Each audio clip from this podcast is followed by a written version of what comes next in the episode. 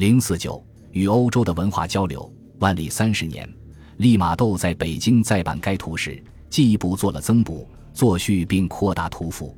这就是李之藻刻印的六张一幅之《坤舆万国全图》。现今梵蒂冈图书馆、英国皇家地理学会、巴黎国立图书馆、日本京都大学与宫城县立图书馆均藏有此图。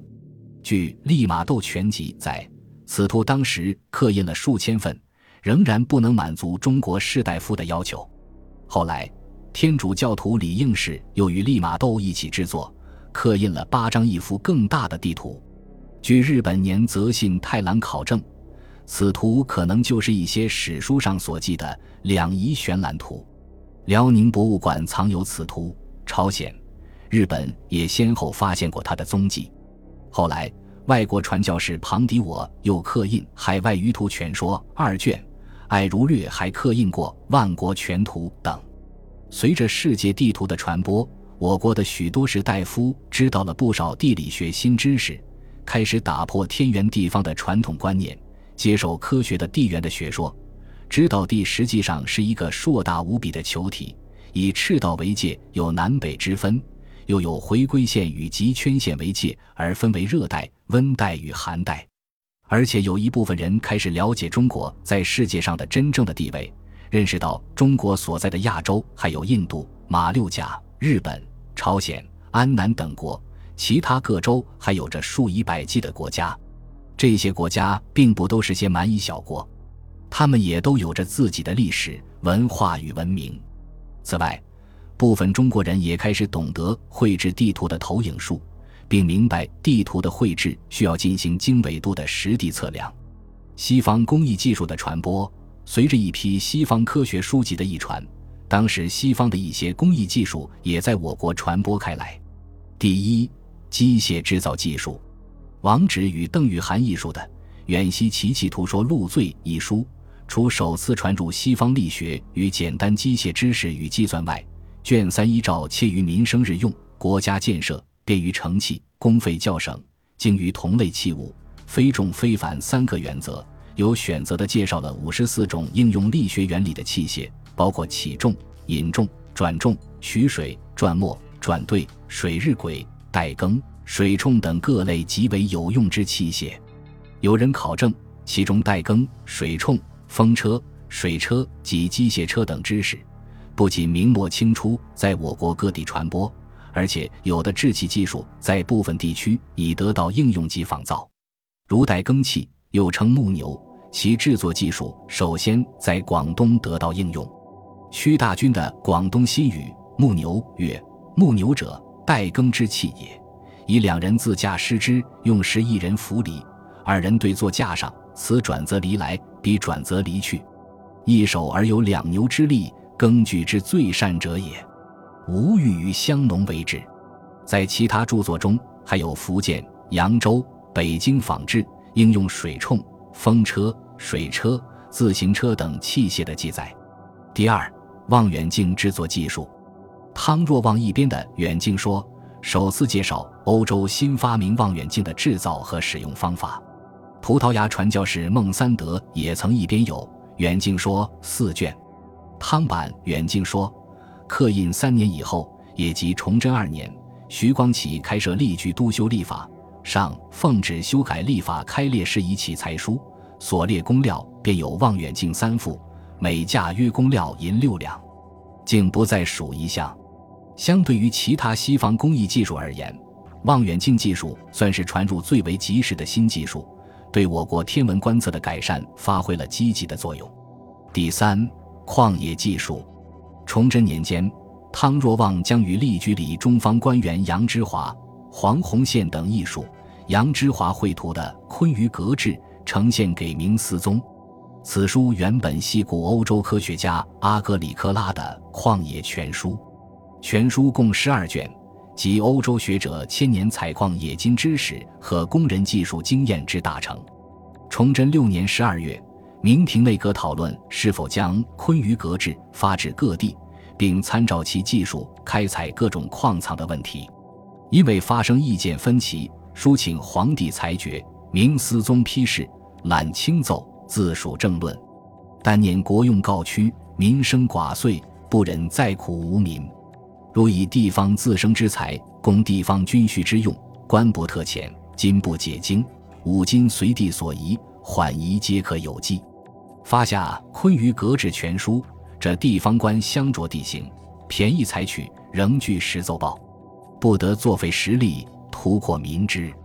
汤若望急着复记督军前传习财法，并火器、水利等项，该不传敕行，亲赐亲尊。有的学者根据这个批示，认为《昆舆格致》在崇祯十六年底至十七年初应已发到一些省份，但不久。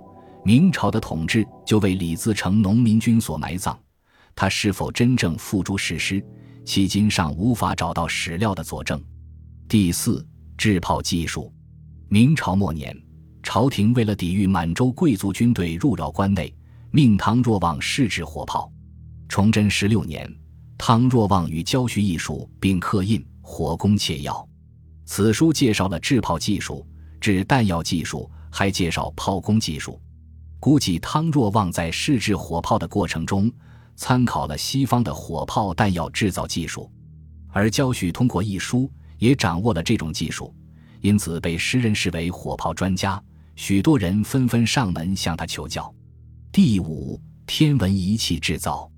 徐光启与熊三拔合译《简平仪说》一书，主要介绍测量仪器简平仪的原理。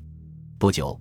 他们便参照该书原理，合作制造了天盘、地盘、定时恒尺等修历所必须的仪器。后来，徐光启设立吏局督修历法，又组织人力一边大部丛书《崇祯历书》，并制造天球、地球仪、交视仪、星轨、七正象限大仪、测星际线大仪等一批天文仪器。第六，水利器具与水库工程。徐光启与熊三拔合译了《太溪水法》，介绍了西方水利器具与水库工程。其中第六卷为图，会有西方各种器具的图示。徐氏等在翻译《太溪水法》时，他们结合我国传统的水利工具，制造了一些按照西方技术改进的新器具，并把制造方法和试验结果载入该书，以便国人参照仿制。第七，自明中制造技术。王直与邓玉涵一编的《远西奇器图说录罪》摘引了《自明中说》一书的内容。《自明中说》为西人艺术，艺术人员于年份不详。徐光启于崇祯二年上奉旨修改历法，开列示仪器材书，所列工料列有《自明中》三架，中样者每架价银五十两，大者极小而精工者价值甚多，今不必用一项。说明当时例局已能装配或仿造自明中。中国陶瓷、丝绸大量输往欧洲。明代中国文化对西方文化影响最大的，当推陶瓷。正德九年，葡萄牙航海家科尔沙利、埃姆杜利等人来到广州，购买了他们向往已久的中国瓷器和丝绸。这是我国和欧洲国家在16世纪时期的第一次直接贸易。此后。葡萄牙商人为高额利润所驱使，纷纷前来中国，将中国的瓷器、茶叶、生丝、漆器等贩运欧洲。继葡萄牙之后，西班牙人也接踵而来。自从航海家麦哲伦在一五二一年三月到达了菲律宾以后，他们就把菲律宾作为跟中国进行商品贸易的据点。到明末。荷兰人不满葡萄牙和西班牙垄断中国与欧洲的贸易，也加入到中欧贸易的行列中来。唐宋以来，大量中国瓷器输往西亚，通过穆斯林商贾之手贩往地中海周围各地。但是，直到十五世纪，中国的瓷器在欧洲还是极为稀有的珍品。德国卡塞尔朗德博物馆现藏一件刻有卡泽伦伯格伯爵文章图案的青瓷碗，是欧洲现存最早有年代记载的明代瓷器，一直被黑森家族视为传家的珍宝。因其稀少珍贵，所以价格也特别高昂。据达米德戈斯的说法，当时欧洲一件瓷器的价值等于七个奴隶，所以中国的瓷器一直受到欧洲人的珍爱。意大利文艺复兴时代，威尼斯名画家乔凡尼·贝利尼一五一四年创作的作品《群神宴》，画面中央盛水果和汤的大钵都是地道的明青花瓷器，其中一件满盛鲜果，置于众神面前；另外两大瓷钵分别由一位仙人头顶和一位仙女手持，可见中国瓷器在当时欧洲人心目中的地位。此画现藏美国华盛顿国立美术馆。据专家考证，这三只瓷钵的形制与纹样都明显为明宣德、成化年间风格。此画中的这类瓷器应于新航路开辟之前已经运到欧洲。新航路发现后，中国的瓷器被源源不断地运往欧洲。欧洲学者根据荷兰东印度公司来往的信件统计，估计在明万历三十年。至清康熙二十一年的八十年中，有一千六百万件以上瓷器被荷兰商船运载到荷兰和世界各地。从欧洲现存的中国明代瓷器来看，这些瓷器的产地为江西、浙江、福建、广东，有很多是根据欧洲客商的要求生产的，具有浓厚的欧洲文化的色彩。中国瓷器大量运入欧洲，对当地的文化产生了深远的影响。首先，中国瓷器的大量输入，促使欧洲的制陶业发生了划时代的变化。欧洲的制陶工匠开始大量模仿中国瓷器，制造出新型的欧洲陶器。一因四百七十年，意大利威尼斯的安东尼奥便用粘土制造出一批类似瓷器的东西。此后，他们以中国青花瓷为蓝本，经过反复试验。终于在十七世纪中叶，相当于中国清初的年代，仿制成瓷器，将中国的制瓷艺术融进欧洲的物质文明之中，成为其有机组成部分。其次，中国瓷器的输入进一步丰富了欧洲人的精神生活。中国瓷器具有高度的艺术性和广泛的实用性，深受欧洲各国上层社会的喜爱。中国的瓷器初次输入法国。法国人用1610年巴黎流行的杜尔夫小说《牧羊女艾斯坦莱》中的情人，时常穿青斗篷的情人塞拉童来称呼青瓷。17世纪时，英国人则称中国的瓷器为中国货。各国王室均把中国瓷器作为最有价值的财产，在葡萄牙，甚至连王后和公主的手镯也是中国瓷器。他们还将中国瓷器视为最珍贵的馈赠礼品。达伽马、阿尔曼达都曾用中国瓷器来博取葡萄牙国王的欢心。一五七八年，葡萄牙国王亨利赠送意大利国王的一箱礼物中有四件描金的中国瓷器。葡萄牙的国王、王后、贵族和航海家们还往往要求在中国瓷器上描绘自己的肖像、姓名等，以作为永久的纪念。西班牙人甚至认为，将瓷器安放在死者左手的手指附近陪葬，能唤起死者的灵魂，附着在死者的身体上。他们在举行国王和王后的葬礼时，都要用最美丽的中国瓷器以及金首饰等陪葬。除陶瓷外，明代中国长江流域一带出产的丝绸、茶叶及手工艺品等也大量运到欧洲，对欧洲文化的发展产生过一定的影响。据顾炎武《天下郡国立病书》，郭造清访岷山寇邑所载，是两仪者，皆好中国绫罗杂增，其土不残，唯借中国之丝道比，能织精好缎匹，服之以为华好。是以中国胡丝百斤，价值百两者，至比得加二倍。十七世纪初，西班牙史学家德。摩加更是详细的开列了中国商人在马尼拉与西班牙商人进行贸易的货单，大树生丝，精粗俱备，素色和彩色经纬小绢散丝，大量天鹅绒，有些是本色的，有些绣有各种图案与彩色花款，有些色泽艳丽和嵌绣金线，只有金银丝的浮花锦缎，大量金银线、缎子、绫罗、平纹绸和各色衣料、亚麻布制品。不同品种的白棉布匹，中国人还带来麝香、安息香、象牙，大量床上装饰品、帐帷、被单、天鹅绒挂毯、各色织锦和丝毛混织品、台布、椅垫和地毯，用同类材料制成的嵌有玻璃珠和小珍珠的马饰、珍珠和红宝石、青玉和水晶、金属盘、铜壶、铜锅和铸铁锅，黑色和蓝色长袍，各种念珠、红玉髓、五光十色的宝石、胡椒和其他香料，还有种种稀见之物。如果都要提到，我将永远写不完，也没有这么多纸张来写。中国货物的输入大大丰富了欧洲人的生活，特别是中国的丝绸，更成为法德上流社会妇女争艳的装饰。欧洲人也开始努力钻研丝绸的生产技术。一五三七年后，意大利人佩蒙特在法国里昂开设作坊，以能生产具有强烈中国风格的丝绸。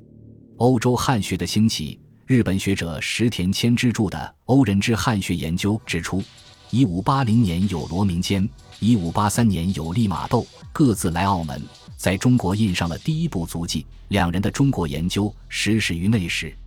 从来欧洲人于中国所记如前述，大多不过载录旅中见闻以及事业成绩报告之类。至于研究中国，还是很隔膜的，略尽具体研究，正是这个时期的事。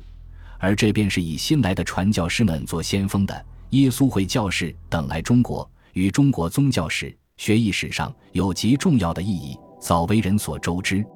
又这以欧西的中国知识的发展。划分空前的一个时期而论，必得认为最重要的事件。利玛窦来到中国后，在传教的过程中，除向中国传播西方的科学知识，还从事汉学的研究。万历三十二年，他在北京认识了开封来的举人爱田。爱田是犹太人，信奉犹太教。利玛窦通过爱田以及后来派到中国的修士在开封的调查。考证出犹太教传入中国的史迹，同时提出了早期基督教传入中国的年代问题。利玛窦在北京定居期间，还想通过中亚陆路来到中国的共识与商人进行调查，并广泛寻访来自世界各地的欧洲人、印度人、波斯人、土耳其莫尔人、波斯呼鲁摩斯人，甚至是西班牙人、威尼斯人，从而证明契丹是中国的另一个名字，而不是兹马可。波罗以来，欧洲人所认为的那样是中国之外的另一个国家。这些研究成果都记录在他每日所做的日记之中。此外，利玛窦在他去世的前两年，还奉罗马耶稣会总会之命，根据他入华后的日记，用意大利文写成了一部五卷本的回忆录。后来，比利时传教士金尼格将这部回忆录加以整理，转译成拉丁文。于一六一五年正式出版，取名为《天主教传入中国史》，这是早期欧洲汉学的一部重要著作。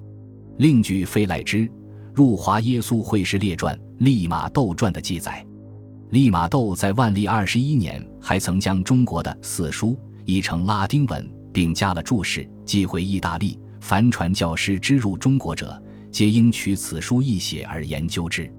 利玛窦对欧洲汉学的兴起做出了重大的贡献，他因此被认为是欧洲汉学家的始祖。